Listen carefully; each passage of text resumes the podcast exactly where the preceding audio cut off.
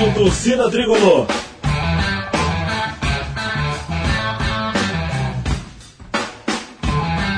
Rock Flu.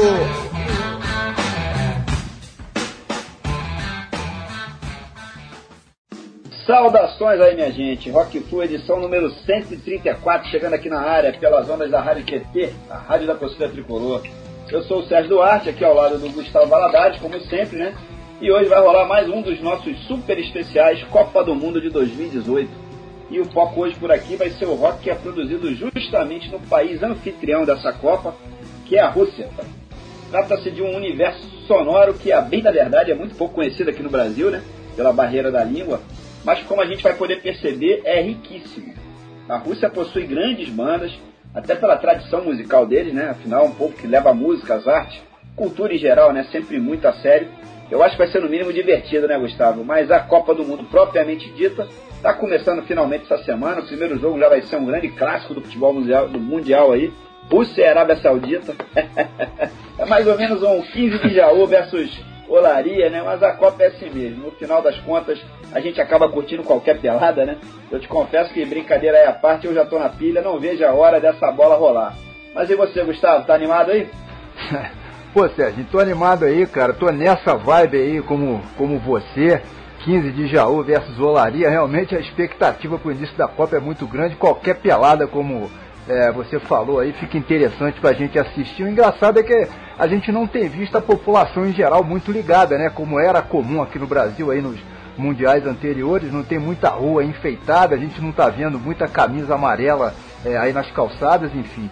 Mas para quem gosta de futebol, como é o nosso caso, não tem jeito, né? Argentina versus Inglaterra e Panamá contra Tunísia, por exemplo, a gente assiste quase que com o mesmo interesse, né? É uma coisa impressionante realmente. Bom, mas agora a Copa está aí começando, então a gente vai ter um mês de futebol na TV aí direto e reto, vai dar para matar então essa secura, né? Maravilha. Bom, hoje quem vai nos ajudar a apresentar essa edição do Rock Flu, esse nosso especial de rock russo, é o grande tricolor Luciano Xavier, engenheiro civil aí formado pela UFRJ, né? Ele tem mestrado, doutorado nessa área aí, hoje atua no Centro de Pesquisas da Eletrobras, ali na área de energia elétrica, desde 2002. É, na verdade, o Luciano é paulistano, né, de nascimento aí, mas está radicado no Rio já há muito tempo, isso depois de passar quase 10 anos residindo em Cabo Frio, aí na região dos lagos. É, e ele esteve na Rússia recentemente, aí, agora no mês de março passado, a passeio, enfim, numa viagem de turismo e vai voltar para lá daqui a alguns dias aí para acompanhar a Copa do Mundo. Inclusive ele vai assistir a quatro jogos lá é, em loco, né? E o mais legal disso tudo é que ele já estudou é, o idioma russo, ele conhece bem aquele alfabeto cirílico deles lá, né? Que é meio doido aí com aquelas letras todas esquisitas aí, é, e portanto vai, vai ser capaz de nos ajudar aí na pronúncia, né, é, em determinado momento aí desses nomes todos aí que a gente vai apresentar hoje das bandas é, e das músicas, enfim. Luciano, meu camarada, tu tá indo agora lá para a Copa do Mundo, né, como o correspondente oficial do Rock Flu em território russo, né, meu irmão? Tu tá sabendo disso, né? Seja bem-vindo, saudações tricolores. Cara, saudações tricolores, um abraço para você, Gustavo, abraço pro Sérgio. Bom, vou tentar auxiliá-los aí nessa caminhada pelo rock russo. E, cara, só dizer uma coisa de início: o alfabeto cirílico é o menor dos problemas com a língua, tá? a gente imagina, a, a, pronúncia é punk, né, meu camarada? Não, não é fácil, não. É, é diferente, filho. Mais palavras com 10 sílabas, mas fora isso. é. Ô Luciano, antes da gente entrar de cabeça no, no, nos temas do programa aqui de hoje, né, o rock russo e a Copa da Rússia, Vamos falar um pouquinho sobre o nosso Fluminense, né? Com a paralisação aí do Campeonato Brasileiro, agora a gente só entra em campo depois da Copa. E a gente está colocado aí numa posição intermediária na tabela, né? Tivemos até um momento bem legal, chegamos a beliscar ali, ficar pertinho da liderança do campeonato. Infelizmente a gente deu uma caída nas últimas rodadas. Eu queria saber o seguinte, cara. O Flusão de alguma maneira te surpreendeu nesse primeiro semestre? Ou considerando o elenco que a gente tem, você acha que a campanha está dentro do esperado? Cara, sinceramente, cara, eu acho que tá tá dentro do esperado, cara. O elenco, como todos nós sabemos, ele não tem muitos jogadores, sem entrar no mérito da qualidade desses jogadores, enfim, mas é, ele é muito limitado, cara. E nós vimos, né, com a, as últimas contusões dos jogadores, o efeito que isso teve no desempenho do, do time, né, do, do brasileiro. até ameaçamos de pegar uma, uma vice-liderança, né, me surpreendeu, positivamente, claro. Mas assim, eu acho que pro, rest, pro restante do campeonato, cara, se não houver novas contratações, acho que é meio de tabela, cara. É, a gente teve aí recentemente, essa semana, a notícia do, do, do, Gustavo Scarpa aí que se deu mal lá né, na justiça, perdeu, o Fluminense teve, teve ganho de causa aí em segunda instância. Parece que a, a, tendência agora é que haja uma negociação, então de repente, é, é, pelo menos entram, ou se não vierem jogadores em troca, né, com, seja com Palmeiras, Sim. com Benfica ou com alguma outra equipe de repente entra até uma graninha aí que pode dar uma equilibrada nas finanças do Fluminense até o final do ano. Eu, eu, eu me reporto a esse tema aí porque é, rolava o papo de que agora na, no intervalo para a Copa já teriam aí alguns candidatos a serem vendidos, né? O Pedro, o, o, o Ayrton lá, o lateral, enfim, e com isso entrando essa grana, de repente segura minimamente esse elenco aí para pelo menos pelo menos no meio da tabela a gente ficar, né, cara? Senão a gente periga aí ter fortes emoções em dezembro, né, cara? Ah, pois é, cara. E o, no caso do, do, desse sujeito cujo nome eu não pronunciarei, eu acho que seria muito bom se nós conseguíssemos uns dois jogadores, por exemplo, no meio, meio atacante. Isso era ótimo pro, pro elenco. E claro que é sempre bem-vindo nas Laranjeiras. O problema é como ele será aplicado, né? É sempre, tudo é meio nebuloso, né? Álvaro Chaves, então é, ainda tem, bom, bom, segundo semestre ainda tem a Copa Sul-Americana, né? Estamos vivos aí, vamos pegar no sorteio recente aí o defensor lá do Uruguai. É, a Copa Sul-Americana pode salvar o ano, né, cara? Cara, poderia, cara, mas eh, como, como eu falei, cara, com o, esse grupo eu acho difícil passar, cara, porque bom, é, um, é uma fase, não sei se é a fase de oitavas, eu não, não me recordo agora que, que fase será essa, do jogo com o defensor. Que é uma parada indigesta, diga-se passagem, né? É. é, vamos ver o que, que acontece complicado. Eu, eu confesso a vocês que eu não estou muito otimista nem, nem com a Sul-Americana, não. Para mim, o, o, reforço do meio do ano é não vender ninguém. Não vendendo ninguém, eu acho que a gente consegue se manter ali entre décimo e décimo quarto e, e, e para o que a gente tem, infelizmente, está de bom tamanho. É, mas beleza, né? Vamos, vamos ver o que acontece. Bom, pessoal, vamos lá então. Sem mais delongas, já está na hora de detonar um rock russo por aqui, que é para a gente já começar essa brincadeira para valer, né? Só na caixa.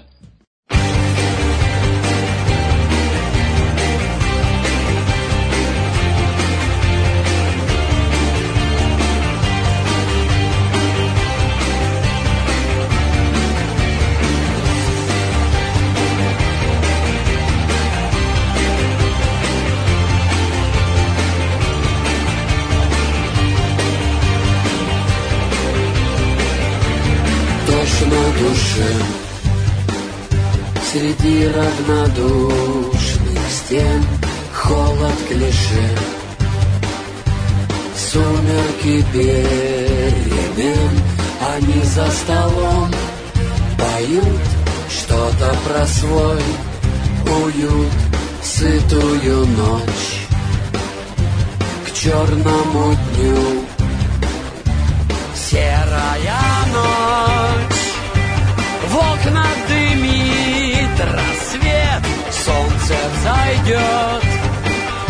А может быть больше нет? Ночь без любви Пусты между людьми. Мосты Нет ничего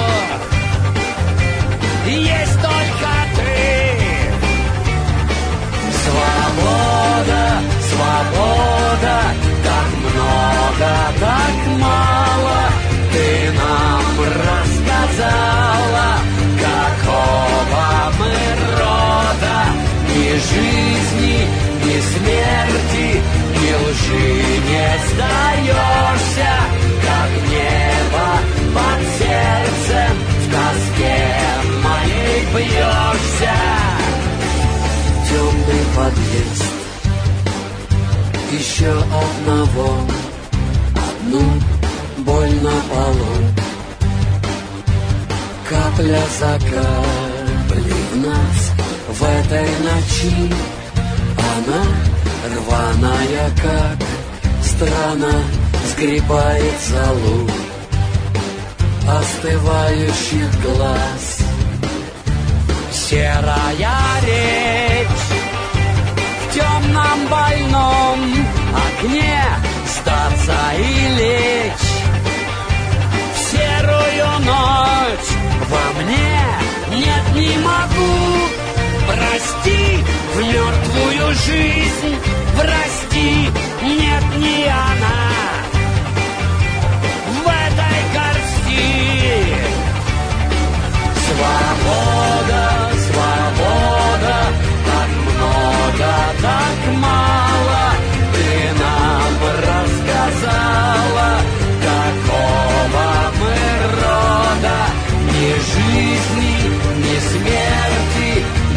ты не сдаешься, как небо под сердцем, в тоске моей бьешься. Свобода, свобода.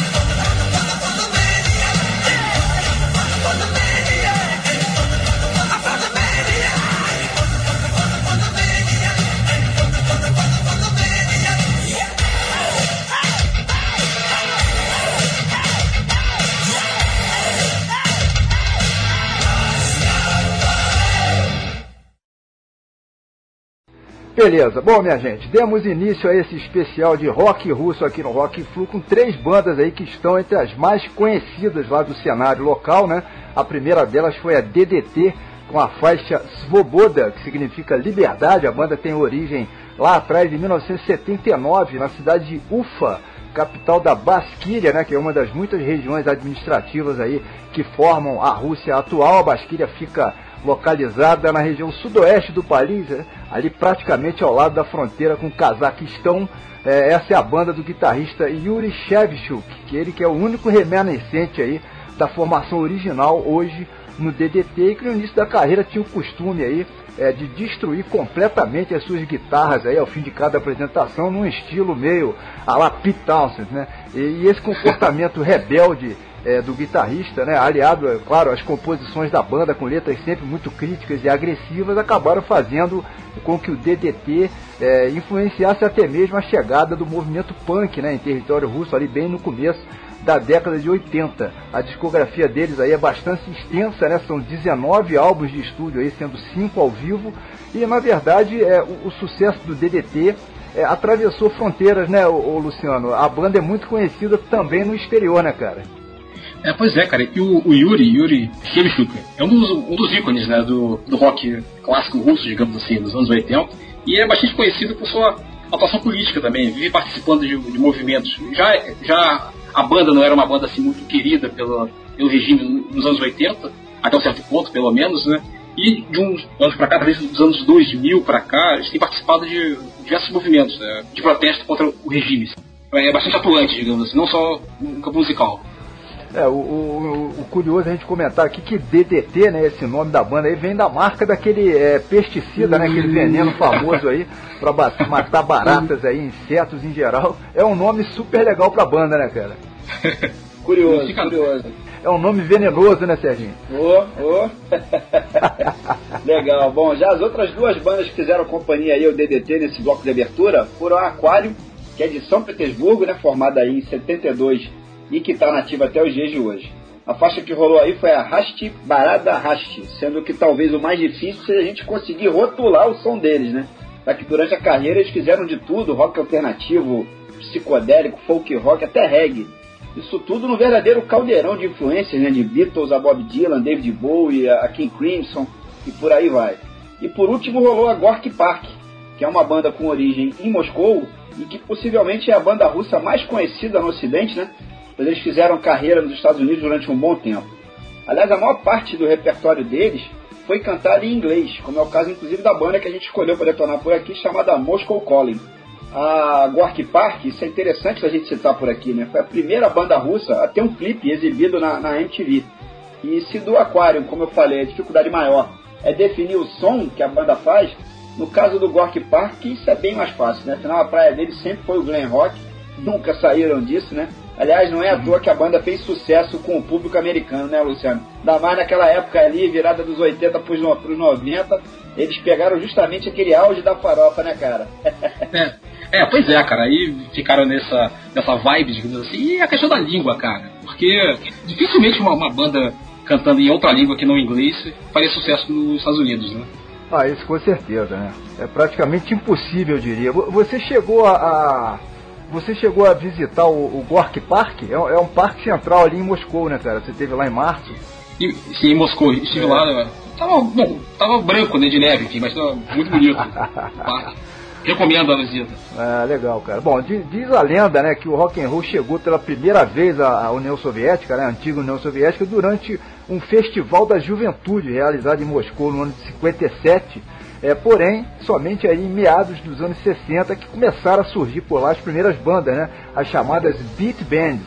Nomes como é, Stranik, Avantgarde, Sloiviani, por exemplo, esse, essa pronúncia minha aí, eu tô dando um chute aí, quem depois se interessar, a gente passa, a gente passa por, por, por, por e-mail, por rede social. É, especialmente uma banda chamada MIF, M-I-F-Y, uma banda moscovita também daquele período que teve uma vida longa, né? Foi a que teve a vida mais longa dentre aquelas primeiras bandas lá, ela esteve ativa aí por quase 20 anos, as outras foram desaparecendo mais cedo, é, enfim, é, mais pro final da década, né? Já sofrendo a influência principalmente de bandas inglesas. Aí então aparecem novas formações, é, enfim, como a VSL, uma banda chamada Rebiata, que também fez sucesso, e, e a, a, após Yushi Gitari, que é essa última, aliás, considerada uma banda cult hoje na Rússia, né? É, enfim, o rock seguiu se desenvolvendo por lá durante toda a década seguinte, aí a década de 70, embora permanecesse é, relegado aí a pequenos guetos, né, quase como uma atividade marginal, como o Luciano até comentou, né, o DDT é, tinha uma série de restrições aí, enfim, não só o DDT, mas praticamente todo, todas as bandas do, do, de rock and roll, de qualquer som ocidental, sofriam esse tipo de, de, de, de, ação, enfim, e apesar do surgimento de um fenômeno musical muito interessante que foram chamados bardos, né? É, nomes como Rulat Okodjava, tem o Alexander Gales e talvez o que tenha sido mais influente de todos aí, o Vladimir Vysotsky. É, na época, o único selo musical oficial do país, que se chamava Melodia, não publicava nada do rock local, só foi mudar na virada para a década seguinte, né, para os anos 80 aí, que é a década considerada a década de ouro, né, a era de ouro do rock russo. Foi a partir dali que a coisa começou realmente a acontecer em termos de popularização. Foi quando é, o rock começou a invadir os canais de TV é, e de rádio, enfim, bandas que antes eram relegadas aí ao underground, do dia para a noite é, foram né, tornando-se mainstream. Alguns artistas russos naquela época começaram também a gravar álbuns fora das fronteiras da União Soviética, é, inclusive em outros idiomas, né, notadamente aí o inglês, e o mundo finalmente descobriu o rock russo, né, sendo que um dos principais é, catalisadores, digamos assim, dessa primavera do rock russo, ali nos anos 80, foi o clube de rock lá de São Petersburgo, né, que então se chamava Leningrado ainda, é, e que abriu suas portas em 1981. Foi o primeiro clube legalizado, quer dizer, é permitido pela pela polícia e pelo então governo soviético, né, na época comandado lá pelo chefão Leonid Brezhnev, quem, quem, acompanhava o noticiário da época se lembra desse nome aí, é muito embora a própria KGB estivesse monitorando também constantemente as atividades é, lá do clube, aliás, não só do, do clube de, de São Petersburgo, que foi o pioneiro, mas eles monitoravam também todos os outros clubes de rock, né, o, o Luciano, que começaram a pipocar Sim. também em outras cidades, né, lá da, da antiga União Soviética, e a gente imagina que loucura que devia ser isso, né, cara? É, pois é, cara, assim, esses eram clubes oficiais, né? Todos eles eram, digamos assim, funcionavam com a uma autorização Exatamente. do regime. Né? Então, Isso. embora houvesse no, no clube, assim, musicalmente, ao que consta, né, houvesse liberdade das bandas, era, um, obviamente, uma liberdade controlada. Né? Dentro do clube se podia ser livre, digamos assim. Né? Havia Exato. um controle do Estado nessa, nessa ação das bandas. Né? Exatamente. Se você me, se você me, me permite um comentário, na verdade, o, o rock na, na, Rússia, né, como a gente lê em várias referências, ele ficou meio que no underground mesmo até a glasnost, né? até a época do, do Gorbachev, que aí com, com esse movimento de abertura do, do, do regime, de alguma abertura do regime, uma parte dessa abertura foi, por exemplo, o selo oficial, o Melodia, começar a gravar bandas, né? E alguns canais de TV criaram programas onde eram exibidos clipes dessas bandas, onde elas se apresentavam, a própria abertura de mais, de mais de rock em, em, outras cidades. Né? Isso tudo dentro desse movimento. É, a partir de 85 ali, que é quando, é, quando o Gorbachev né, assume. Exato, sim. É, é, é, é, um, é um país, assim, um, é um universo que é, a, gente, a gente tem dificuldade para compreender, né, cara? Esse controle total, enfim, é uma coisa que é, não, não, a gente não está acostumado aqui, então, enfim. É, é muito diferente da, da, da, nossa realidade, né? Exatamente. É complicado realmente, né? É, Exatamente. mas com, com o final da União Soviética em 91, todos os clubes de rock foram fechando, né, cara? Em razão não só do colapso do antigo regime, mas principalmente por causa das reformas econômicas que se seguiram, né? Depois do Brezhnev, quem assumiu foi o Gorbachev, que lá com as suas políticas de transparência e reestruturação são duas palavrinhas em russo que quem acompanha o noticiário da época lembra até hoje, né? A glasnost e a perestroika. Isso acabou ajudando a, a, a acelerar o, o, o, processo, né? É, do desmantelamento de toda aquela estrutura né, que mantinha as Repúblicas Unidas. E aí era uma vez a União Soviética, né, foi tudo para o espaço. E vindo então logo depois o nosso glorioso Boris Yeltsin, que foi o primeiro presidente da história da Rússia, propriamente dita, que foi eleito de maneira democrática. Né? Logo em seguida, chegaram então os anos 90, que é quando as bandas russas atingem o seu ápice comercial, né? E é apenas nos anos 90 para cá que o universo da música pop em geral na Rússia conseguiu passar a funcionar mais ou menos como funciona normalmente nos países ocidentais, né? Lá sob a batuta do novo líder, o nosso glorioso Vladimir Putin, quer dizer, sem nenhum tipo de controle mais rígido, tendo acesso aos canais de TV, emissora de rádio, revista nas bancas de jornais, enfim, é o, é o, o, o pacote mais completo, né? Recentemente até a gente escutou falar que os clubes de rock, o de São Petersburgo, abriu suas portas agora em 2012, depois de mais de 20 anos fechado, e está novamente em funcionamento um novo endereço numa rua chamada Svetchnaya, ou algo assim. Importante histórica e musical que ele já teve um dia. É, mas eu acho que serve pelo menos como destino turístico, hein, Luciano? Aliás, você tá indo para lá, né, cara? Então anota esse novo endereço do Clube de Rock de São Petersburgo. De repente vale a visita, hein? Não, não certamente está no roteiro, como também o, o, o, o, o Toy etc., como vamos falar depois. Faz parte do roteiro turístico musical. É, não tem. É, você, você quando esteve lá em março, você antes da gente começar a gravar, você tava, a gente estava batendo um papo rápido, você comentou, você passou em frente à antiga sede, né, do, do, do, do clube de rock. Isso, passei algumas vezes. Eu acho que é na rua, na rua Rubinstein, se não me engano. É, exatamente. Enfim, passei algumas vezes em frente, há um teatro hoje nesse endereço, né? Ah, tá. Não tem nenhuma, nenhuma referência, né, ao, ao clube de rock em si, não há, não há hoje nenhuma referência ali. Cara, talvez uma, uma placa ou algo assim. Eu não me recordo. Eu vou passar de novo daqui a duas semanas lá e vou dar, dar uma espiada. eu vou mandar foto pro, pro grupo. Boa. E manda uma live lá pra nós. é legal. O Serginho, o Serginho falou aí no, no glorioso Boris Elton, né? Que no noticiário chegava até nós na época aí, volta e meia aparecia mamadão aí com aquela cara inchada, lá bochecha vermelha na TV, né?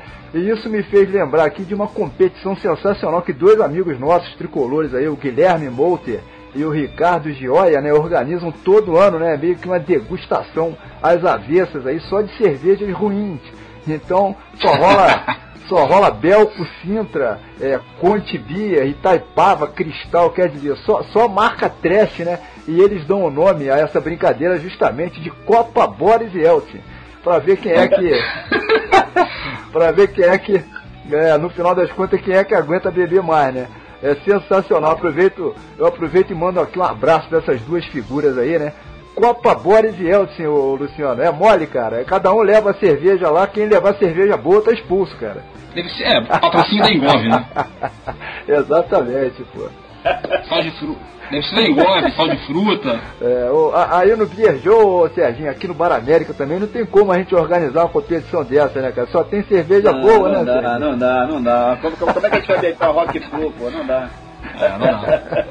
É, aliás, Luciano, a gente comentou aí sobre é, clubes de rock formados em toda a União Soviética, né? O pioneiro foi o de, Aham. de São Petersburgo, antiga Leningrado. É, o, o Boris Yeltsin teria sido padrinho de um deles, né, cara? Tem, rola esse boato aí, né? Pois é, cara. Há Que é o da cidade de Sverdlovsk, né? É, Sverdlovsk, né? Que é a atual é, Ekaterinburgo, que é a cidade dele, né? Sim, pois é. Imagina, rapaz, o, o Boris Yeltsin, padrinho de um clube de rock, essa aí é demais, né, cara? Pô, o, Pois cara, é, o, cara, cara. o cara gosta de uma birita, já é meio caminho andado. Não, com certeza. É, Com certeza. Sensacional. Bom, aproveitando que a gente deu aí uma, uma pequena geral né, no histórico do rock produzido na Rússia, no bloco 2 vamos detonar somente material de bandas que são bem lá das antigas aí, começando pela Machina Vremeni, né, uma super banda lá de, de Moscou, praticamente uma instituição russa, né, formada lá atrás em 69 e incrivelmente ativa até hoje aí, fazendo lá aquela mistura certeira, né, de classic rock, de blues e de música folclórica russa. É, já são 22 álbuns aí no total, entre registros de estúdio ao vivo e compilações, uma trajetória realmente é, impressionante. E uma curiosidade interessante é que a tradução literal aí de Machina Vremeni é máquina do tempo, né? E a gente não pode deixar de aproveitar esse gancho aqui para relembrar um papo recente é, que tivemos, né, Serginho? É, quando a gente gravou o especial de Space Rock lá com o nosso amigo é, e grande tricolor Nick Ellis aí, que foi sobre é, os autores russos de filmes é, justamente de ficção científica, né? Muitos deles influenciados, inclusive figurões aí de Hollywood, né? Como o, o Spielberg e o próprio Kubrick. É, a gente na altura lá falava sobre 2001, a Odisseia no espaço. É, falamos também no Andrei Tarkovsky, né? Um cineasta russo aí de quem eu sou particularmente fã de carteirinha. É, mas é isso mesmo, né, ô, Luciano? O cinema russo aí, cara, não só Ah. de ficção, mas de modo geral, sempre foi uma coisa muito séria, né, cara? É, exatamente, como o Sérgio falou no início, né, os russos são muito próximos às, às artes em geral. Né? É, é. Claro que, que, o cinema, você mencionou o Tarkovsky, é um dos grandes diretores russos do, do último século. Né? Assim, se você voltar para o início do cinema, das vanguardas, época das vanguardas, da década de 10, da década de 20, você vai encontrar alguns russos. Claro, Eisenstein é mais conhecido, mas você vai encontrar diversos outros diretores importantes. Né? É, é Soviéticos verdade. na época, né? enfim. Interessante, hein? É, esse, esse comentário seu foi interessante. Você tinha um sonho de ser crítico de cinema, né, cara? Tem essa também, não tem? não, isso, é, isso é segredo. Isso não pode ser comentado ao público assim. é, mas tu já mandou bem, já fez uma análise do cinema russo aí, pô. Não, não pois é, não, já vai isso, pro portfólio, vai pro portfólio. é, vai pro currículo. Isso. Legal. Bom, e as outras duas atrações desse bloco, fazendo companhia aí ao, ao Machina Vremlin, foram também já citadas aí, né? São dois legítimos representantes dos anos 60, o bardo Vladimir Vysotsky e a banda Pogios Gitari, ou algo parecido. Ô Luciano, eu tô tentando falar esses nomes aqui, cara, e não é fácil não. Qualquer coisa tu me corrige aí. Você estudou russo, né, meu camarada? Mas nós não. Mas enfim, a, a, a Pogios Gitari que é de São Petersburgo, foi na verdade a primeira banda da história da Rússia a alcançar o sucesso. Né? E por causa disso eles são chamados de os Beatles da União Soviética. A faixa deles que a gente vai tocar por aqui, na verdade, é uma cover de uma música italiana que ficou muito famosa no mundo inteiro, até no Brasil. Era um ragazzo que, como eu, amava os Beatles e os Rolling Stones, de autoria de um compositor chamado Franco Migliatti, que não só na Rússia, enfim, mas no Brasil também ela foi coverizada por um monte de gente, Jerry Adriani, Os Incríveis, tem a versão dos beatniks, que é menos conhecida, e tem a dos engenheiros do Havaí, do Havaí que talvez seja, talvez não, né? Com certeza é a mais famosa de todas, ou pelo menos a, a, a mais recente, né? Beatles e Stones realmente invadiram o mundo inteiro nos anos 60, né, Luciano? E até na Rússia a gente percebe que o impacto deles foi grande, né, cara? É, pois é, cara. O, no caso dos Beatles em, em particular, assim, claro que eles influenciaram todos, e havia uma, mesmo que fosse limitado o comércio de de discos, etc. Para o mundo, mundo comunista na época, mundo sob a órbita da União Soviética. Claro que diversas emissoras ocidentais eram captadas, né? Na, na, do lado de lá da cortina de ferro. Né? Então as, as, pessoas tinham algum acesso né, à música que era produzida no Ocidente. Né? E claro, com o sucesso dos Beatles, não é difícil imaginar o impacto que eles tiveram né, na juventude soviética então. É, ainda mais que era muito, muito fechado, né, cara? Aquilo devia ser um impacto muito maior do que até o normal, né? Não, sem dúvida. É. Bom, beleza. A faixa que encerra esse bloco aí é uma homenagem, né? Uma ode a Lev Yashin, né? Simplesmente o sujeito que é considerado o maior goleiro de todos os tempos aí do futebol mundial, né, o, Luciano? E por sinal, quem faz essa homenagem a ele é outra lenda, né? Só que da música russa dos anos 60 é, o bardo moscovita aí, Vladimir Vysotsky, eu até citei o nome dele agora há pouco aí, cuja carreira teve, né, e ainda tem um efeito imenso aí sobre a cultura russa de modo geral, né, sendo que esse cara chegou, é, vejam só que curiosidade, ele chegou a gravar também uma, uma outra ode aí, é, no, mais ou menos no estilo dessa, né, pro Pelé e pro Jairzinho na época da Copa de 70, né, é mole. Aliás, para quem quiser conferir, né, essa, essa ode aí ao, Pelé está disponível no YouTube, basta fazer lá é, a pesquisa. É, esse sujeito aí, o, Luciano, além de cantor, compositor, poeta e ator, pelo visto ele gostava muito de futebol também, né, cara? ah, certamente, cara. E o Vysotsky foi um nome muito importante nas artes da, da Rússia, não só por ser, claro, um bardo, um, um poeta e cantor, mas também por ser um, um ator de teatro bastante conhecido. Né? Talvez na época fosse mais reconhecido por sua atuação teatral do que musical. Sim, verdade. É. Propriamente. Até, até porque os bardos aí também é, é, não chegaram a. A melodia não editava os álbuns deles, né? Era tudo no boca a boca mesmo, ali, meio, meio underground também. Fazia parte no... do, do, contexto, né? É, é que no, na verdade a melodia, assim, é, o que a gente lê é que eles eram muito muito conservadores, assim, muito ligados à, música folclórica, à música tradicional. Exatamente.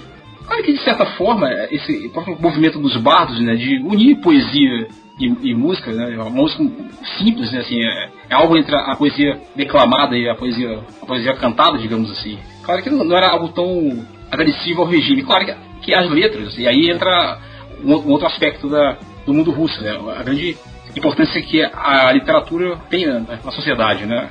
E a gente consegue ver em, diversos registros a, a, importância que os letristas tinham Exatamente. nessa produção musical. Não só do rock, né, claro, mas também para a produção dos barros também, claro que isso é mais evidente, né? Porque a letra é, é bem mais importante, né, digamos assim. Até porque musicalmente são, são, são peças muito simples, né? É, é, a estrutura é simples, né? Agora, e, e o Lev, Lev Yashin aí, esse goleiro, pô, que é uma lenda de todos os tempos mundial, é o cartaz oficial da Copa de 2018, inclusive, né, cara? É, exatamente. Ele, exatamente. ele, é ele que tá lá, pô. A homenagem foi feita, eu achei super, super bacana, tem tudo a ver, né?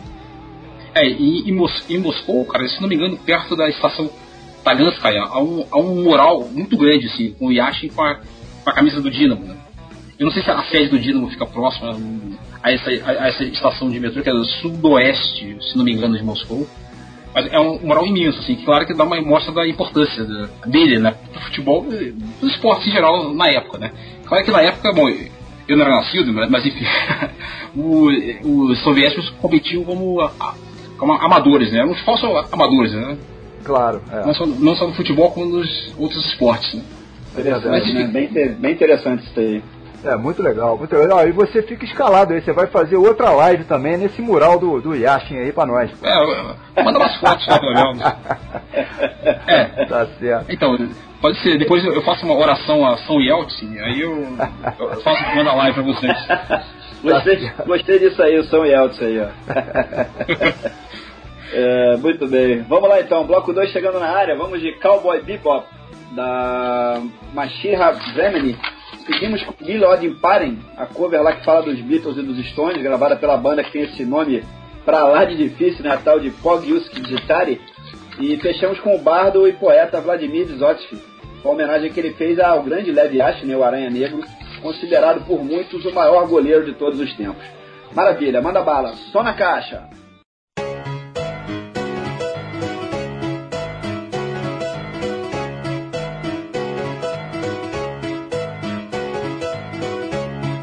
Поднят ворот, пуст карман. Он не молод и вечно пьян.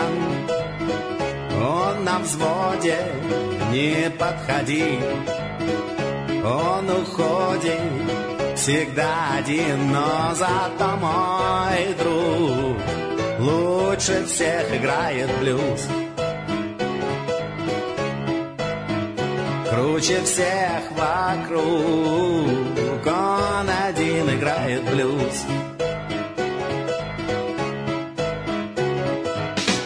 Он не знает умных слов. Он считает вас за козлов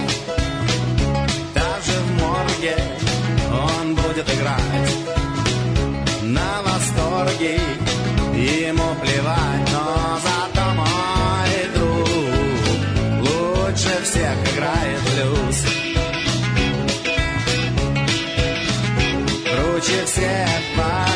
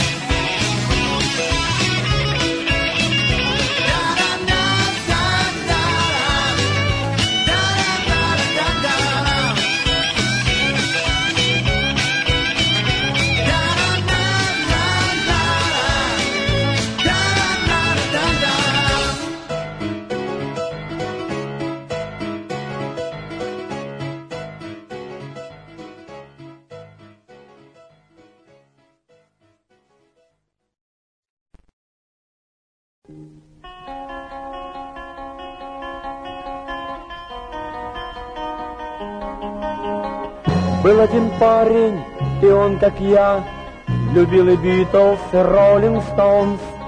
Бродя с гитарой, пел песни их, приехав к нам из Америки.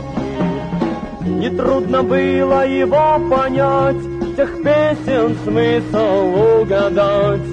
Пел он и Help, и Ticket to и Lady Jane, и Yesterday. Он ненавидел войну и смерть, все говорили, вот молодец. Друг передали письмо ему, срочно вернись ты в Америку. Стоп для Роллинг Стоунс, стоп для Битлз, стоп. Ты должен ехать во Вьетнам, стрелять там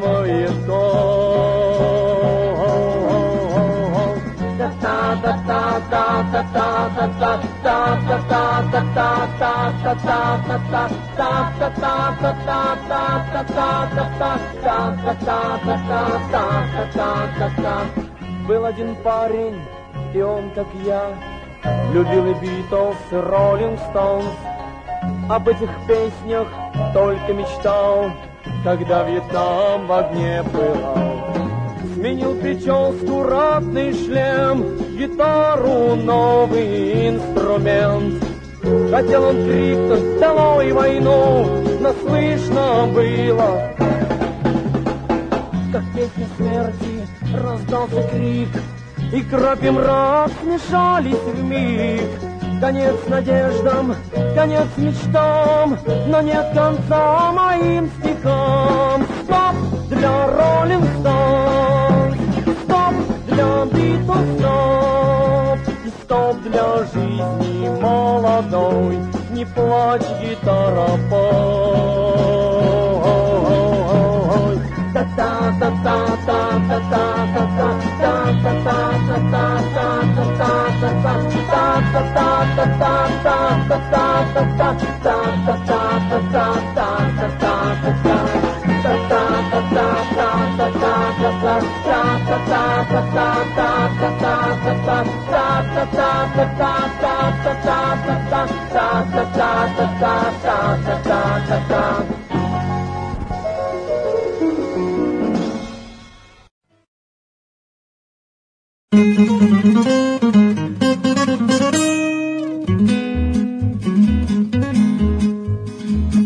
Да, сегодня я в ударе, не иначе в восторге москвичи А я спокойно прерываю передачи И вытаскиваю мертвые мечи. Вот судья противнику пенальти назначает Репортеры тучью кишат у тех ворот.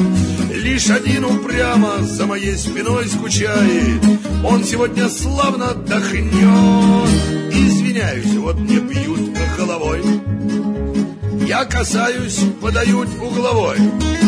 Бьет десятый, дело в том, что своим сухим листом размочить он может счет нулевой. Мяч в моих руках, с ума трибуны сходят. Хоть десятый его ловко завернул. У меня давно такие не проходят. Только сзади кто-то тихо вдруг вздохнул. Обернулся, слышу голос из-за фотокамер. Извини, но ты мне, парень, снимок запорол. Что тебе? Ну, лишний раз потрогать мяч руками. Ну, а я бы снял красивый гол. Я хотел его послать, не пришлось. Еле-еле мяч достать удалось. Но едва успел привстать, слышу снова, ну вот опять. Все ловить тебе хватать, не дал снять. Я, товарищ дорогой, все понимаю, но культурно вас прошу, пойдите прочь. Да, вам лучше, если хуже я играю, но поверьте, я не в силах вам помочь. Вот летит девятый номер с пушечным ударом, репортер бормочет, слушай, дай ему забить, я бы всю семью твою всю жизнь снимал за даром. Чуть не плачет парень, как мне быть? Ведь все-таки футбол, говорю, Нож по сердцу каждый хол вратарю. я ж тебе, как вратарю, лучший снимок подарю. Пропусти, а я отблагодарю. Гнусь, как ветка от напора репортера. Неуверенно иду на перехват. Попрошу-ка потихонечку партнеров, Чтоб они ему разбили аппарат. Но он все ноет, это ж друг бесчеловечно. Ты, конечно, можешь взять, но только извини. Это лишь момент, а фотография навечно. А ну не шевелись, потяни. Пятый номер двадцать два знамени. Не бежит она едва семенит. В правый угол мяч с меня, значит, в левый от меня залетает и нахально лежит. В этом тайме мы играли против ветра. Так что я не мог поделать ничего. Снимок дома у меня два на три метра. Как свидетельство позора моего. Проклинаю миг, когда фотографу потрапил. Ведь теперь я думаю, когда беру мечи, сколько ж мной испорчено прекрасных фотографий. Стыд меня терзает, хоть кричи. Искуситель, смей, палач, как мне жить? Так и тянет каждый мяч пропустить. Я весь матч борюсь с собой. Видно, жребий мой такой. Так спокойно подают угловой. Beleza. Bom, hora de mudar um pouco o rumo da prosa por aqui, né, minha gente? Vamos falar um pouquinho sobre Copa do Mundo. Agora há pouco a gente falou aí no Pelé e no Jairzinho. É, bora pegar então esse gancho para bater um papo rápido aqui sobre seleção brasileira, sobre Copa do Mundo da Rússia, enfim. E aí, Luciano, somos favoritos, cara? Quais seleções você acha que estão vindo fortes aí para essa Copa da Rússia lá? Cara, o Brasil tá, tá, no bolo dos favoritos, né, cara? Eu, eu colocaria no bolo com a Alemanha, Inglaterra, mesmo a Inglaterra eu ponho esse bolo, Espanha também, apesar do técnico, da troca de técnico, enfim, é, ocorreu hoje, né? Ontem, hoje. É, é brincadeira na véspera do Mundial, né, cara? Os caras brincam também de, de fazer futebol. Pois né? é. E, e, a gente ainda, ainda acha que a coisa que só acontece na Álvaro Chaves, né? enfim, mas eu acho que o Brasil é, é, é um dos favoritos, sim. A seleção com o Tite ganhou uma cara, né? Não alguma uma outra cara, ganhou uma cara, né? Porque não tinha cara nenhuma na outra Copa. Ganhou uma, uma personalidade também, digamos assim. Agora vai depender muito do, do nosso amigo, do, do, nosso camisa 10, né? Como ele estará na Copa, né? É ele ficou parado por um, por um tempo. É verdade. E você, Serginho? O que, que, que, você acha? É, eu, tô, eu tô com o Luciano aí, cara. Eu acho que a gente depende muito do Neymar, apesar do grande trabalho do Tite, inegável. Ele conseguiu dar uma cara para esse time.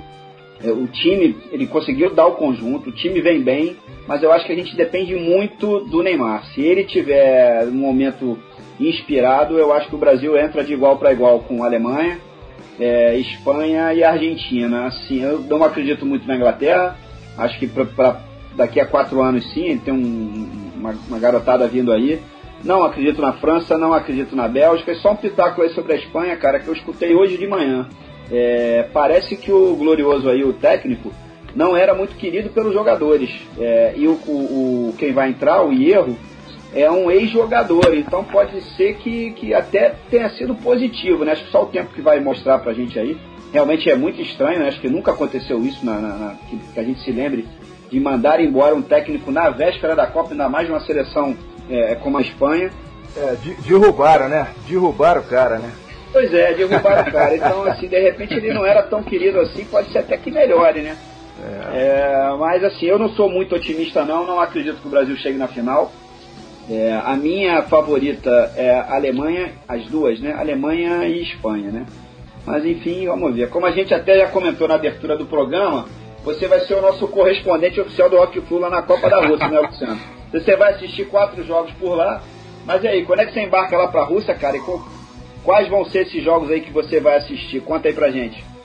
Bom, cara, eu vou nesse sábado à noite. Bom, só chego lá na segunda de manhã, horário de Moscou, enfim. E, bom, são há quatro jogos, um de Portugal e Marrocos. Eu acho que Portugal, eu diria que, quem sabe, possa surpreender, enfim, embora dependa, dependa absurdamente do nosso CR7, nosso caro Cristiano Ronaldo. Mas enfim, eu vi esse jogo em Moscou, depois eu vou ver um grande clássico do futebol planetário, Islândia e Nigéria na cidade de de Volgogrado, antigo Stalingrado. Depois em São Petersburgo, Argentina e Nigéria. O nosso amigo Messi em ação. E para encerrar, como eu falei com o Sérgio aqui, o grande clássico mundial da, das cervejas. em Kaliningrado, o jogo entre as seleções de Inglaterra e Bélgica. Opa! É, duas, duas escolas cervejeiras aí, sensacional. Acho que esse Acho que esse último jogo aí é que provavelmente vai ser o mais interessante assim para você assistir em termos técnicos, né? Não tem, digamos, um grande favorito, né, cara? Não, com certeza, cara. Na verdade, eu acho que é um jogo aberto. Eu só tenho uma certeza, né? Eu vou sair torto do estádio desse dia. Mas fora isso. tá boa. É, eu, ó, em relação à Copa do Mundo, eu acho que eu tô como vocês. Eu tô pessimista, tô achando que nós vamos meter só 8 a 0 na final contra a Alemanha. Se eu, se eu tivesse otimista, acho que, acho que a gente ia meter uns 12 aí, cara. É, 8 a 0 pra acabar com essa palhaçada de 7 a 1 aí, pô. É, eu até comentei isso aqui no último Rock vocês ficaram rindo aí, mas vocês anotem aí. É. Vamos ver, É, no último Rock Full a gente, eu, eu, mandei só, não só essa aí, mas a gente analisou todos os grupos da Copa do Mundo, né? E a gente chegou à conclusão, é, realmente não tem nenhum bicho papão esse ano, né? Talvez um pouquinho ali, como o Serginho falou, Alemanha e Espanha, é, mas a Copa vai, deve ficar na mão de uma das favoritas, né? É, Alemanha, Espanha, Brasil, Argentina, enfim. E, e, a gente lamenta muito, né? Lamentou e, e continua lamentando a ausência da Itália e da Holanda, né? Ficaram de fora dessa vez aí. São seleções tradicionais. É uma pena realmente, né, Luciano?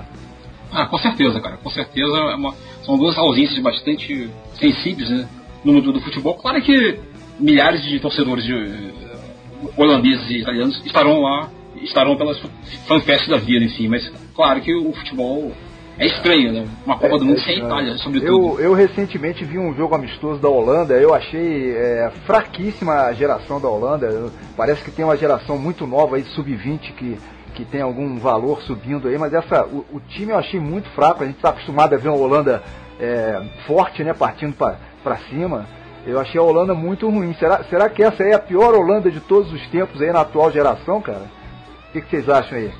É, eu acho, eu acho que pode ser, cara, e realmente é uma pena, né? Você vê um monte de país aí que 15 de Jaú, Olaria, Madureira, porra, não ter, não ter Holanda e Itália é brincadeira, né? É, e agora, não, mas... hoje, hoje pela manhã anunciaram aí, você viu, né? A próxima Copa do. A próxima ah. não, né? A, a, daqui a oito anos, né? Daqui a oito anos vamos ter aí 48 seleções, né? Nossa senhora. Aí complicou, sabe, né?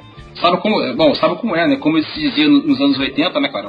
Onde a arena vai mal, né? O time no nacional. O time no nacional, é isso aí. Eu sugiro até a gente montar a seleção aqui do Rock Flu, capaz da gente conseguir a vaguinha.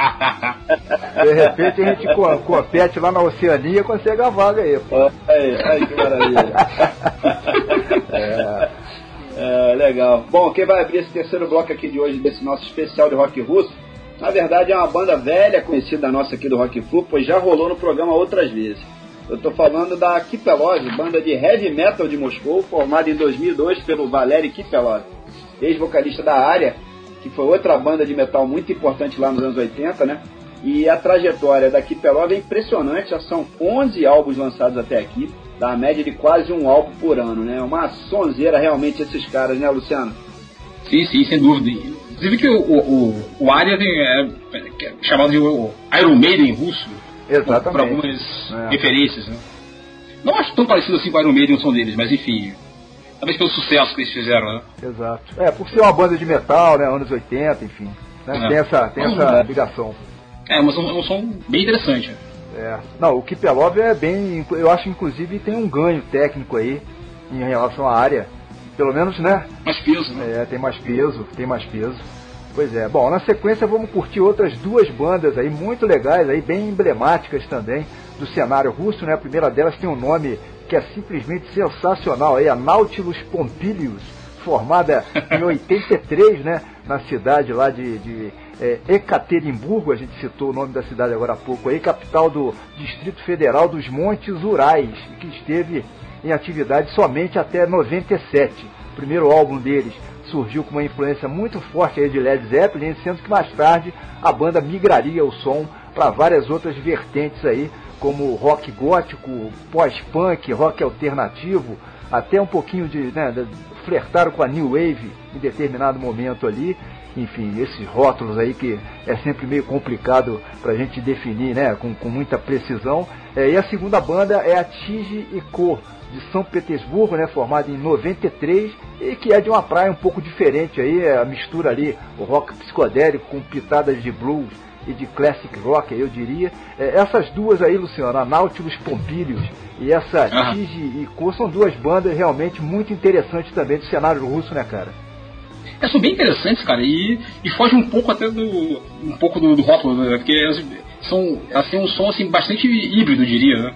Pois é. Assim como você disse, com as influências todas, o próprio do pop folk, o, o, blues, no caso da, da Tige, ficou bem legal. Assim, eu acho o som delas bem, bem interessante. Agora, claro, assim, foge um pouco do.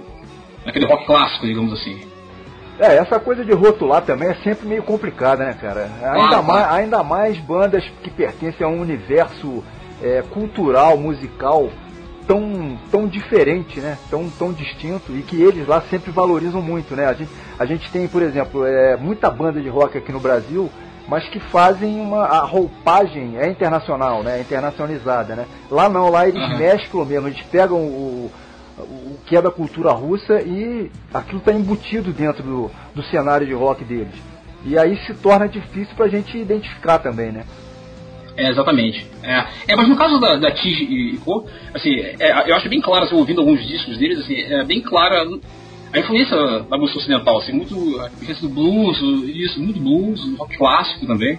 Não só da, dessa banda, como de outro, várias outras, né, digamos assim é inegável, claro que eles passaram, obviamente, a, com a abertura política e econômica, obviamente, né, a, a, questão cultural eles passaram a, a, absorver também, claro, que é natural, né, a produção artística de outros, outros países, né. É verdade, cara. É, tem razão. Legal, bom, hora da gente botar essa próxima sequência aí pra rolar. E a gente queria pedir para você, Luciano, anunciar aí as músicas pros ouvintes, cara. Pode ser? A nossa tradição mais antiga aqui do Rock Flu. Todo uhum. convidado que aparece por aqui tem que apresentar pelo menos um dos blocos aí pra galera. Tá falado? Beleza, vou, vou tentar aqui em português, né, claro. A Portugal. Bom, nesse bloco vamos ouvir de início a banda Kipelov com a faixa Niepa Carione, em seguida Nautilus Pompilius com a faixa de nome difícil de, de pronunciar em português, Titanic, e para finalizar a banda Tish e Co com a faixa Minuet. Lá vai!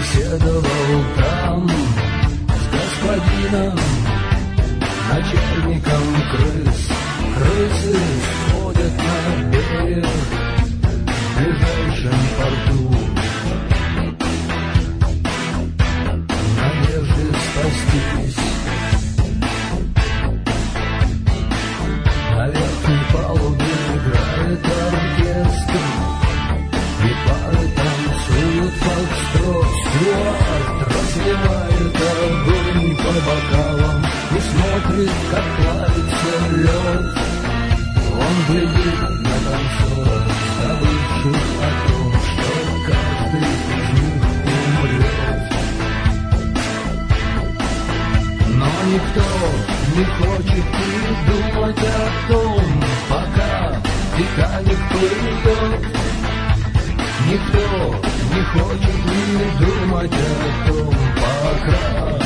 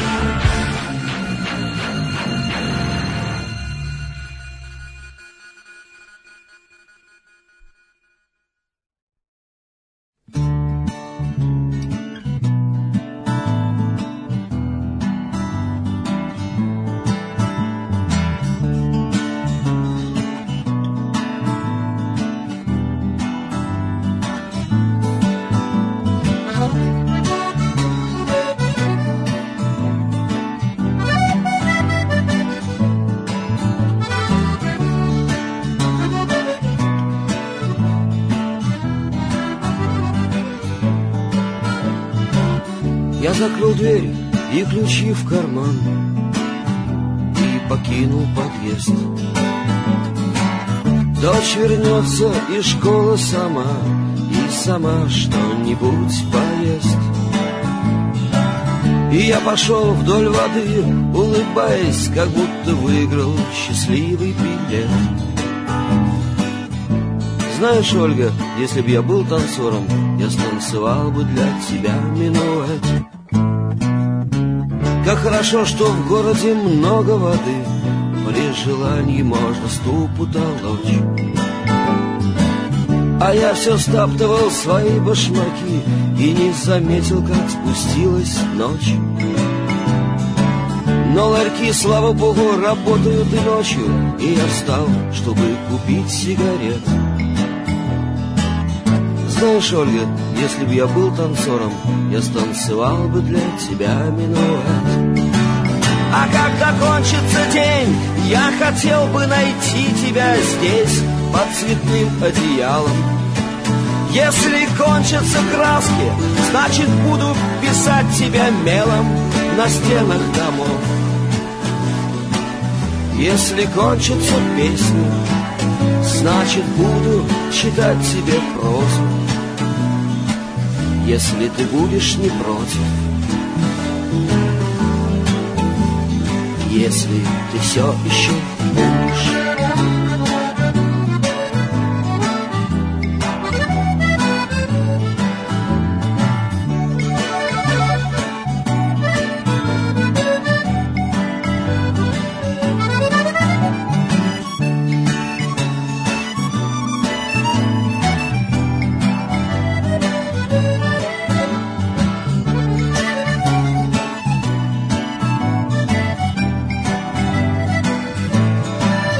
Внезапно кончилась ночь, и Господь включил свет, и этот свет резанул мне глаза. И я крикнул свету «Привет!», а в ответ разразилась гроза. И вода смывала с меня пыль пот и усталость прожитых лет. Знаешь, Ольга, если бы я был танцором, я станцевал бы для тебя минуэт. Но когда кончится день, я хотел бы найти тебя здесь, под цветным одеялом. Если кончатся краски, значит буду писать тебя мелом на стенах домов. Если кончатся песни, значит буду читать тебе прозу. Если ты будешь не против, если ты все еще будешь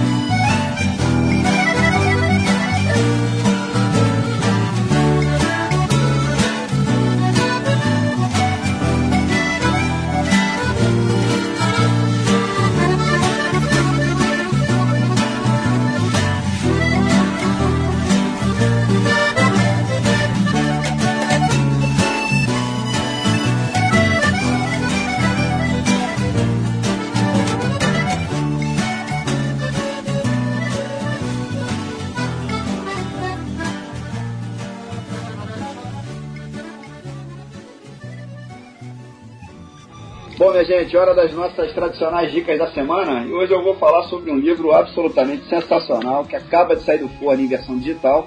Já está até disponível para venda lá na Amazon. É, para quem quiser baixar, para ler no computador, no celular, no Kindle, enfim. Eu estou falando de As Alucinações de Serguei, a biografia oficial do maior roqueiro brasileiro de todos os tempos. De autoria dos nossos amigos e grandes escritores Paulo Roberto Andel e Rodrigo Barros. Saiu agora em maio pela Cartola Editora e a versão física dessa obra está prevista para ir para as lojas no próximo mês de agosto. Corram para adquirir, pois é um registro absolutamente fantástico da trajetória dessa figura emblemática aí do rock nacional, né? Tivemos a honra, né, Gustavo, de entrevistar o grande Serguei aqui pro Rock Flu lá atrás, em 2009. Pois é. Serguei que é uma figura muito querida do público brasileiro, né? E precisa realmente receber todas as homenagens possíveis e inimagináveis, se possível ainda em vida, né? Já que o nosso amigo está com 84 anos. Sensacional Exato. o trabalho aí do Andel e do Rodo. Eles ficaram o dia inteiro lá com o Serguei em Saquarema. Fizeram também uma, uma extensa pesquisa. No livro tem um histórico completo sobre ele, né? Mais um monte de depoimentos super legais. Enfim, de gente que lidou com ele de alguma maneira ao longo desses anos todos. Então fica aí essa minha recomendação, As Alucinações de Serguei. Legal, grande Serguei. E Serguei, que aliás é um nome russo, né? Ainda tem mais essa coincidência aí. É, e não, não só ele, né? Mas o próprio Andel lá e o Rodo, autores da, da biografia, também já participaram aqui do Rock Flu. Enfim, sucesso para essa dupla aí. E agora é esperar sair o livro físico, né? Propriamente dito. Eu já estou com a, com a versão digital aqui, devorei em dois dias aí. Uma leitura sensacional. Mas eu faço questão, né? Depois de, de, de ter também o livro mesmo no bom e velho papel aí na mão, até para pegar um autógrafo dos caras, né, ô Serginho? Pô, livro virtual é legal, coisa e tal, mas não tem como rolar uma dedicatória, né, meu camarada? É, aí é fica verdade. meio, fica meio incompleto aí. Bom, no meu caso também vou aproveitar o embalo dessa veia literária, vou passar aqui uma sugestão que é para quem curte é conhecer um pouco mais sobre o mundo do futebol, né, sobre a história do futebol, é, e que tem a ver com o tema aqui de hoje, também, né, já que estamos falando de Rússia, eu queria indicar uma obra recente aí, lançada há alguns meses, intitulada A História do Futebol na União Soviética, de autoria do pesquisador Emanuel Leite Júnior, né, saiu com 142 páginas aí pelo selo Drible de Letra, né, da editora Multifoco. É, assim como no Brasil, o futebol sempre foi um esporte extremamente popular né, por lá, tanto na Rússia como na antiga União Soviética é, também, e como fenômeno social e cultural que é, a gente olhar para a história do futebol é, por lá, né, enfim, é também uma forma de se buscar compreender um pouco a história dessa passagem do século XX aí naquela região e de tudo que aconteceu por lá. Enfim, é bem interessante esse, esse olhar diferenciado aí para quem se interessar, basta fazer a busca aí pela internet, tá molezinha para achar, vale muito a pena realmente. Enfim, mas e você, ô, ô, Luciano? Ficou faltando uma dica tua aqui pra galera, cara? Pensa em alguma coisa aí, meu irmão. Manda bala também, fica à vontade. É, cara, as minhas dicas vão ser um pouco mais difusas, assim. Eu não vou indicar livros em, em particular. Bom, eu vou indicar livros em geral. Eu, eu, eu, eu indicaria duas editoras. Uma é uma editora média para grande, é a, a editora 34, que tem uma, uma coleção específica dedicada a livros do leste, como eles chamam, enfim, é a coleção leste. Claro que da Europa Oriental, claro, dos quais a maioria são autores russos, né? Então, há traduções recentes de livros clássicos de Tolstói, Dostoiévski, Chekhov, enfim, eu recomendo. E mais autores russos, é claro, não só esses mais clássicos, né? E, por fim, e sobretudo, eu queria indicar a editora Kalinka. Kalinka, né, como é, é o título de uma canção popular bastante conhecida na Rússia. Tá? Essa editora, que é uma pequena editora de São Paulo, que o, o de, de, de, russo, russo e, e, brasileiro, se não me engano, ela é, é especializada em traduzir aqui no Brasil livros de autores menos conhecidos no Brasil. Tá? É uma editora muito interessante, um, um trabalho gráfico muito bom ainda por cima, e que recentemente lançou uma coleção, coleção Mir, que significa tanto paz quanto mundo em russo, dedicada a edições bilíngues de livros russos. Então eu recomendo a todos os interessados em literatura ou os curiosos em geral, enfim, que deem uma olhada no site kalinka.com.br e vejam os lançamentos, etc. Pô, legal. Muito legal mesmo. Há, há um blog, um, uma revista eletrônica também dos deles, é bem interessante. Maneiríssimo. Bacana, Maneiríssimo. bacana. Belas dicas aí, Luciano. A gente pode pegar esse gancho para dar uma palhinha aqui também sobre literatura russa em geral, né? A Rússia é um país que deu à humanidade grandes talentos nessa área, né? Tanto a poesia quanto a prosa russa tem um enorme valor. Nomes super conhecidos mundialmente como Tolstói, o Gogol, o Goncharov, Turgenev, sem falar no Dostoiévski, claro que talvez seja dentre eles o nome mais conhecido de todos, né? Aquilo lá nessa praia literária é um celeiro de craque realmente, né, Luciano? É, cara, isso aí é só bola de ouro, cara. só é. três de ouro, bola de ouro, como tu diria, só craque. São nomes muito fortes, né, cara? Claro. É, eu acho que a Rússia tá pra literatura, cara, assim como o Xerém tá pro futebol brasileiro, é mais ou menos isso. Né? Poxa. o celeiro de craques. Poxa, se Xerém fosse assim, cara, ai meu Deus. Puxa vida. É, mas a Rússia não tem tradição só na literatura, né, o, Luciano? Nas artes em geral, a gente até já comentou hoje aqui, é, enfim, é, a arquitetura russa, por exemplo, é magnífica, né, cara? Você com certeza já visitou lá em março, né? Ou, ou vai visitar agora em junho, eu, eu imagino, é, diversos museus por lá, né, cara? É, cara, eu tive a chance de, pô, eu, eu consegui ficar um pouco mais de duas semanas lá em março, então eu podia, podia visitar alguns museus, assim. E são museus fantásticos. Na verdade, você poderia passar meses dentro desses museus. É só no Museu Hermitage, em São Petersburgo, eu fiquei três dias. Eu podia ter ficado três semanas tranquilamente, cara. É uma, uma maravilha, assim. E também é muito legal de ver a importância que que os, os russos dão para não só os museus de arte, de artes, artes plásticas ou de história, mas também os museus ligados a figuras literárias como há diversos museus e que na verdade são casos, por exemplo, um museu que eles chamam de memorial, por exemplo, para Tolstói, existem quatro ou cinco na Rússia, o mesmo para Dostoiévski, etc. Eu pude ir, ir a alguns, é, é, bem legal. Assim. A única dificuldade é, é não dominar o russo para poder conversar com as pessoas, né? Trocar uma ideia, assim, mas sempre há alguma informação em inglês, pelo menos. É, mas é muito legal de ver essa relação próxima né, com as pessoas. Né? É, beleza. Tá? Bom, minha gente, o nosso quarto e derradeiro bloco de músicas aqui de hoje vai ser composto por três bandas que são de praias um pouco mais pesadas, digamos assim, do rock russo. A primeira delas vai ser uma banda de punk fundada em 1987 e que teve nativa até o ano de 2000, chamada Sector Gaza, com uma faixa que é homônima. Essa banda é da cidade de Voronezh, capital da região administrativa de Voronezh Oblast, que fica mais ali para sudoeste no mapa da Rússia, mais ou menos na direção da Ucrânia. A Sector Gaza mantém até hoje uma legião de fãs por lá, chegou a lançar 15 álbuns durante a carreira, e o som deles é predominantemente punk, né, Luciano? Mas apresenta elementos também de rock, de rap, até de música folclórica, né? É uma banda bem interessante, né? É, exatamente. Inclusive, em alguns lugares eles são definidos como os punks do, do Kolkhoz. Kolkhoz eram aquelas, aquelas fazendas coletivas da época soviética, enfim, os, os japoneses trabalhavam e dividiam a produção, etc. Então eles se, se, se autodenominavam os punks do Kolkhoz.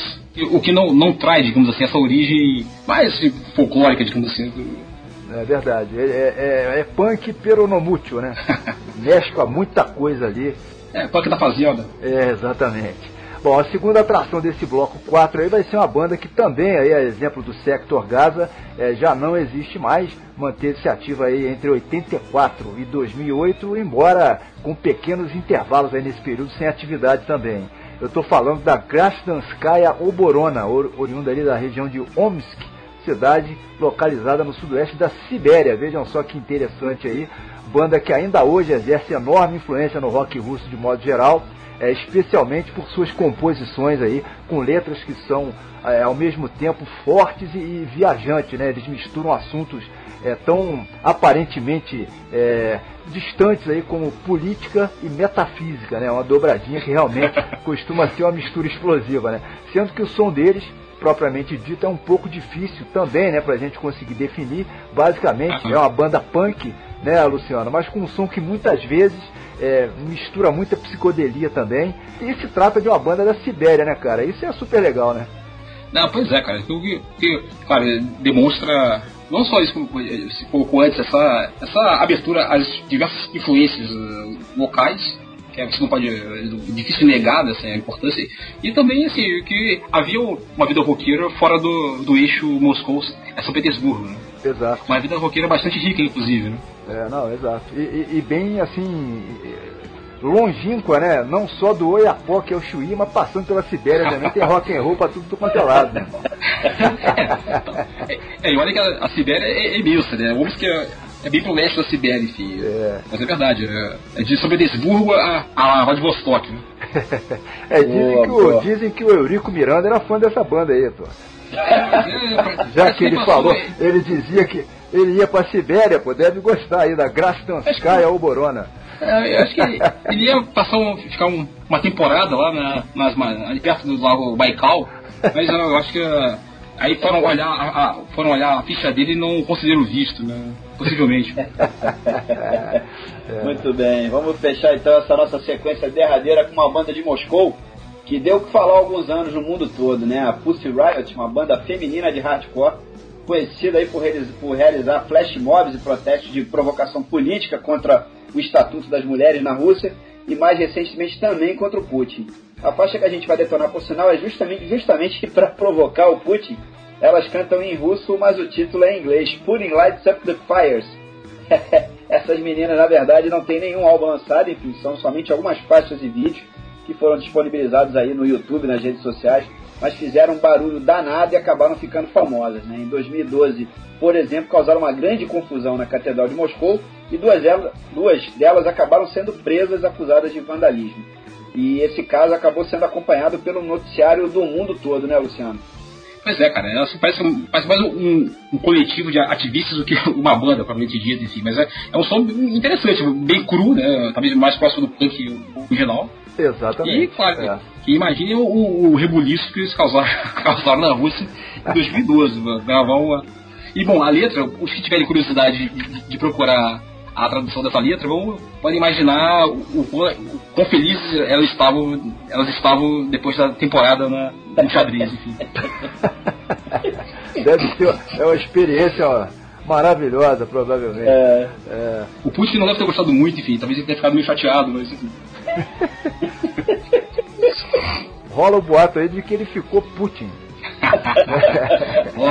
é, maravilha, vamos lá então. Bloco 4 chegando aqui na área. Ô Luciano, meu camarada, bora repetir a dose aqui, rapaz. Tu mandou bem demais da vez anterior aí.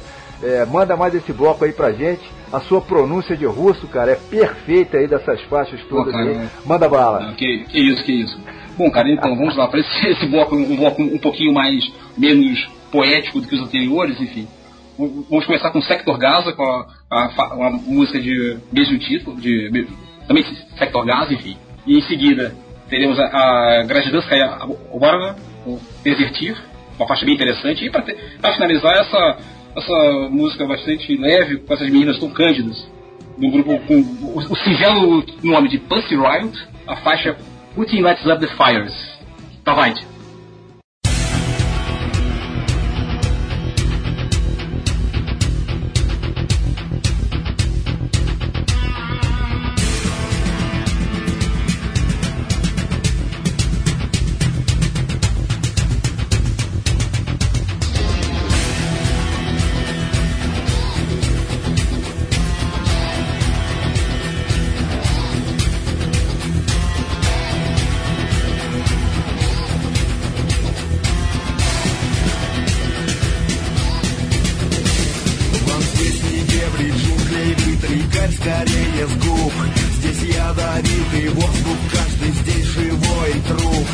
Всех здесь в легких мусор Наше дело здесь труба.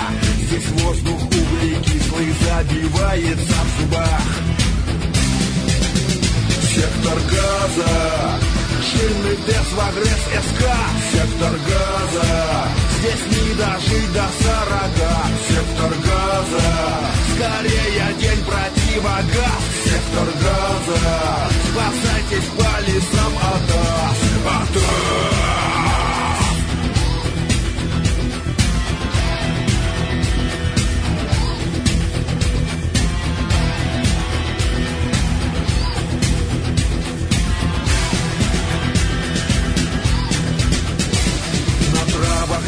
Роса покрыта пеплом угольным. Нет утренних туманов здесь, только смрадный дым. Здесь очень трудно жить, здесь трудно сделать вздох. И не поет здесь соловей, он задохнувшись сдох Сектор газа Шинный в агресс СК Сектор газа. Здесь не дожить до сорока. Сектор газа. Скорее день противогаз. Сектор газа. Спасайтесь по лесам от нас От нас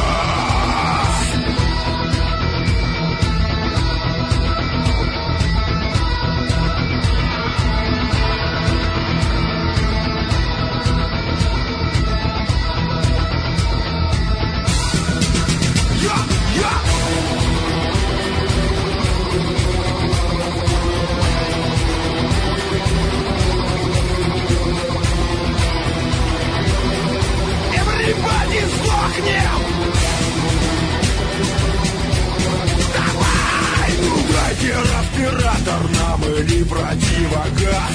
По легким черной гарью бьет нам углекислый газ.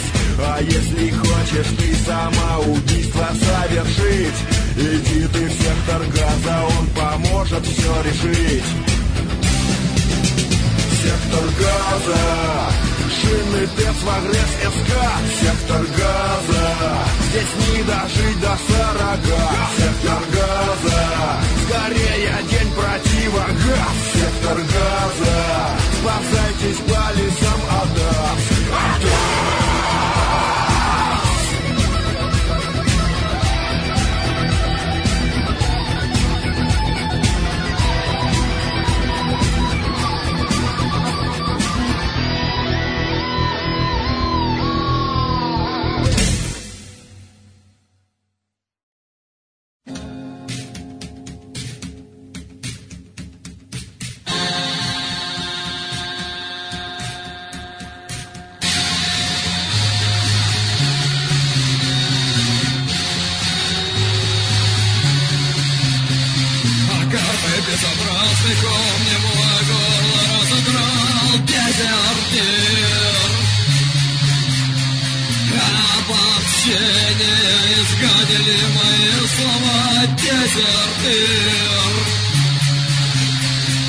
Кривые нежности изранили мое лицо дезертир. Слепые комплексы меня согнули пополам дезертир.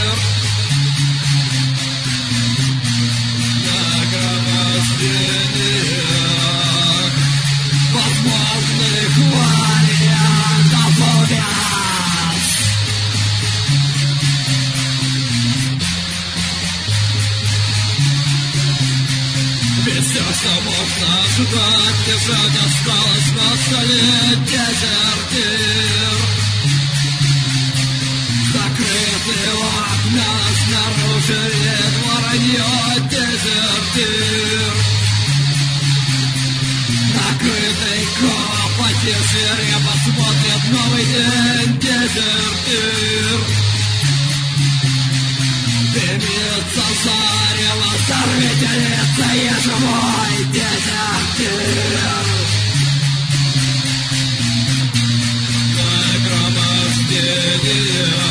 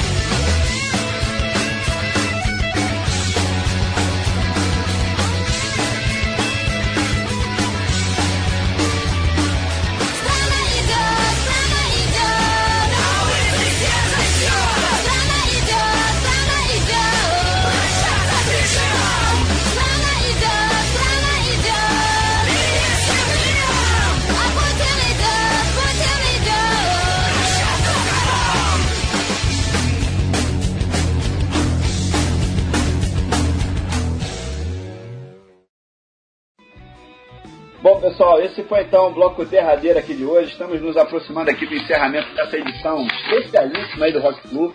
Pegamos uma carona aí na Copa da Rússia, né, para homenagear justamente o rock russo.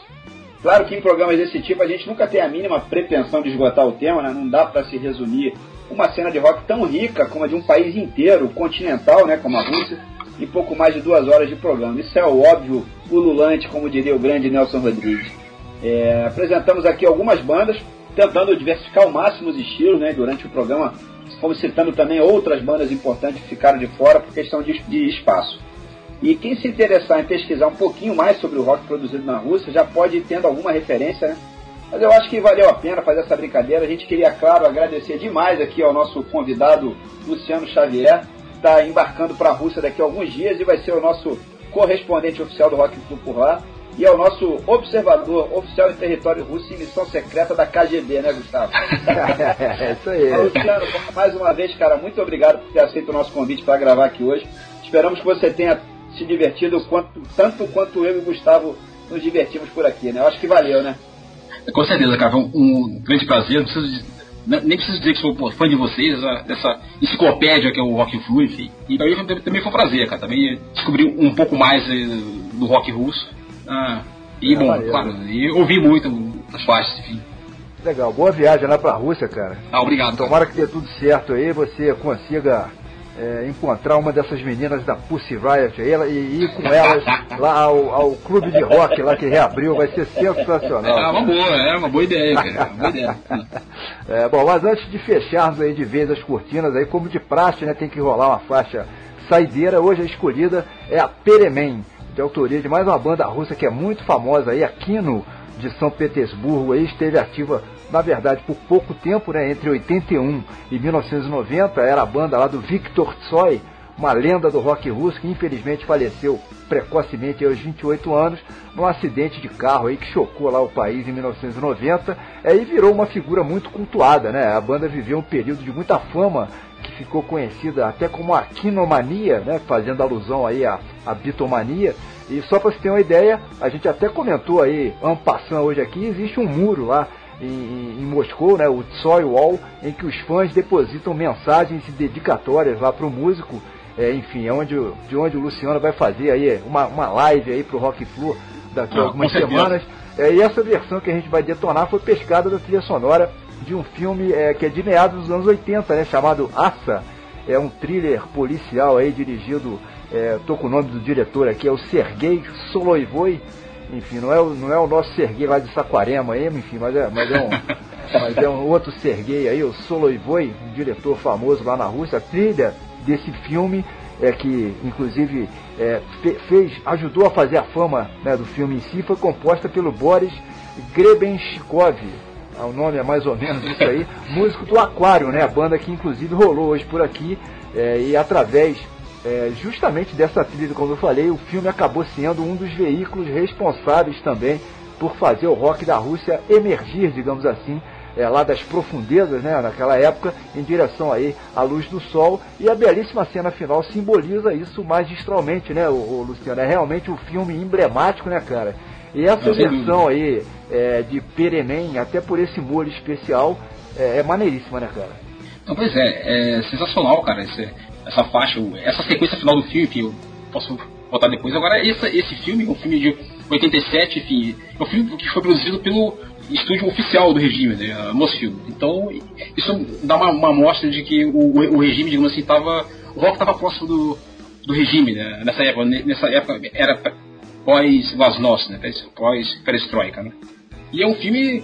Bom, não consegui ver o filme, mas é, a faixa é sensacional e, a, e essa faixa Perenniene, que significa mudanças, é considerada, ou passou a ser considerada meio como um hino da perestroika, né? um hino daquele sentimento da juventude em particular, mas dos, dos soviéticos em geral, enfim, de mudança, né? E, inclusive o, o, o, o, refrão diz, nós queremos mudança, né? Misdion Perenniene. Então é bastante emblemático, né, como se disse, daquela época. E desse movimento de, de do rock, de, de sair do underground para o mainstream. E, e sobre o Tsoy, se me eu tenho um tempinho falar um pouco sobre o Tsoi. Claro, claro. E, enfim, não só da. Claro que ele, ele faleceu com 28 anos também, né, muito cedo, enfim, num acidente de moto, mas a referência dele ficou e recentemente, no ano passado, foi produzido um filme que até foi é, exibido nesse ano no, no, Festival de Cannes, Leta, é, é, é Leto, mas é Leta, é, que, que significa verão em russo, que fala exatamente sobre o Tsoy. Não só o Tsoy, o, o Victor Tsoy, que era o líder do, do da banda Kinó, que a gente está falando aqui, mas também de um outro músico chamado Mike Malmenko, de uma outra banda muito importante nos anos 80 chamada Zoopark. Tá? E a, a história passa entre os dois e, claro, uma mulher no meio, um, um triângulo, etc, etc. Mas mostra, claro que mostra a cena de São Petersburgo, na época era ainda Leningrado, enfim, mas mostra a cena, essa cena de rock, né? Da época. Então eu, eu recomendo, não sei quando vai estrear no Brasil, se vai estrear, espero que sim, né? E, e quando estrear, eu, eu recomendo que, que, se, que vocês assistam, enfim, é, vai ser uma, uma forma de. Não um mergulho, enfim, mas uma, ter uma, uma ideia um pouco mais de como era essa cena de rock na época, no meio dos anos 80, meio pro fim dos anos 80. É, sensacional. Fica como uma dica extra da semana aí.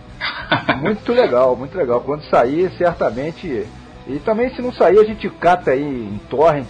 Ah, sim, Dá sim. um jeito, né? É, hoje em dia, é... eu, trago, é, eu não garanto que eu possa trazer um DVD da Rússia, porque até porque o diretor tá, tá bom, impedido de deixar a Rússia para participar do festival, etc. Então não sei se vai ser tão fácil encontrar por lá, mas se eu tiver a chance de assistir, mesmo sem, sem, sem legenda, sem tradução, eu vou isso. Ah, legal, Luciano, não vai arrumar um incidente diplomático aí na hora de deixar o país, hein, cara. Não, não, pelo, pelo amor de Deus. não, por favor. É, é, isso aí, é fim de papo. Daqui a duas semanas teremos outro Rock Full novinho fora chegando na área. Eu deixo aqui um grande abraço pro Gustavo, outro pro Luciano. Valeu, Luciano. A Copa um abraço. Estando aí, minha gente, e que vença o melhor. Saudações tricolores. Saudações. É, valeu, Luciano. Um abraço aí, valeu. Bom, eu já, eu já cantei a pedra, eu vou reforçar aqui, ó. Brasil e Alemanha 8 a 0 né? pra acabar com essa palhaçada aí de, desse mimimi. É, enfim, é, eu acho que é um exagero aí se fala nesse 7x1. O Fluminense meteu 7x1 no Botafogo e nem por isso o Botafogo acabou, né? É, quer dizer, quer dizer, eu não acompanho muito o Botafogo, mas eu acho que não acabou ainda, né? Não, Gustavo, eu acho que o, a, a Seven Up que acabou, né? mas, com 8, mas com 8x0 a gente acaba com a, com a Seven Up da Alemanha também. Valeu, Luciano. Beleza. Valeu, Zezinho. Abraço aí. Boa Copa do Mundo pra você, cara. Abraço. Boa viagem aí. Valeu, abração, Luciano. cara. Abração, cara. Divirta-se por lá. Valeu, cara. Abraço. Valeu, valeu, pessoal. Saudações. Abraço. Até a próxima. Valeu. Tchau, tchau. осуществлять мероприятия повышению идейно-теоретического профессионального уровня. Запрещается самовольно уходить с эстрады по каким-либо причинам, кроме оказания медицинской помощи, ходить по залу ресторана, присаживаться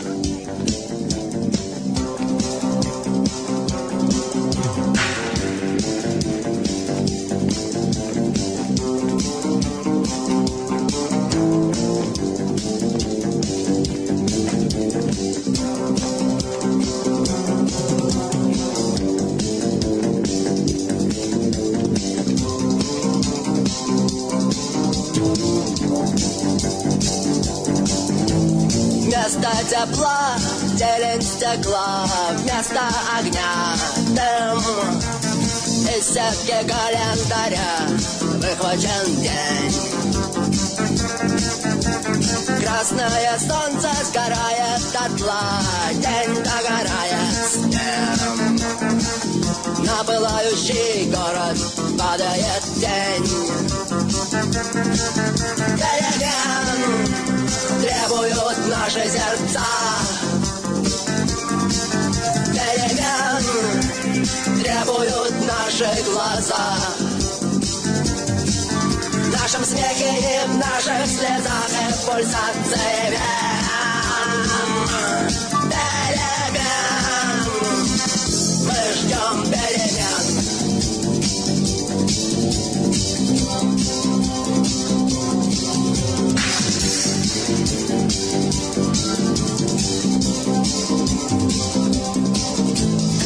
Электрический свет продолжает наш день Коробка от спичек пуста. Но на кухне синим цветком горит газ. Сигареты в руках, чай на столе. Эта схема проста. И больше нет ничего. Все находится в нас. Перемен требуют наши сердца Перемен требуют наши глаза В нашем смехе и в наших слезах и в пульсации вен Перемен Мы ждем перемен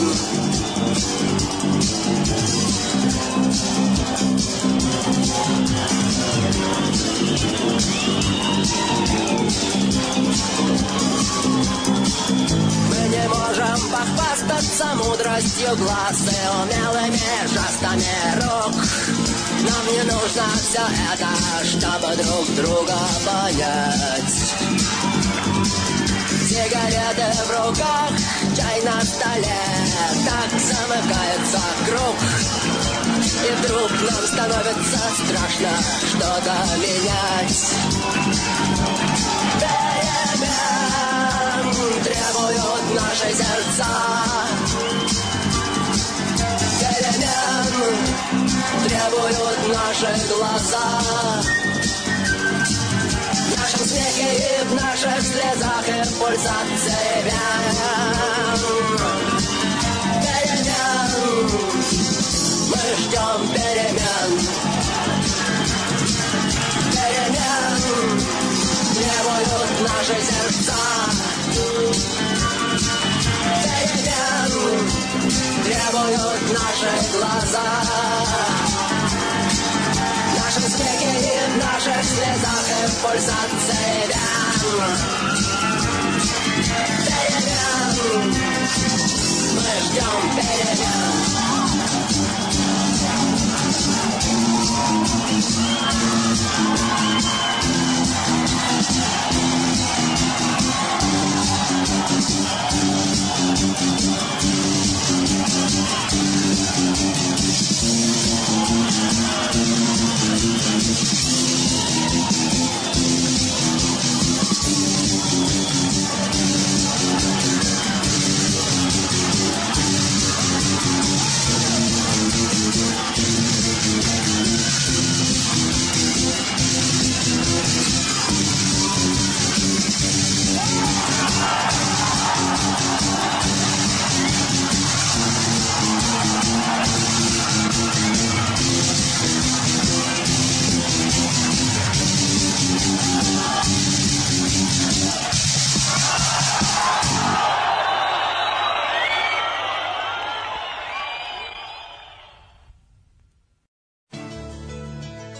Rádio Torcida Tricolor, a rádio do torcedor do Flusão. Debates, música, transmissão de jogos, resenhas, 24 horas no ar, online e também com programação sob demanda.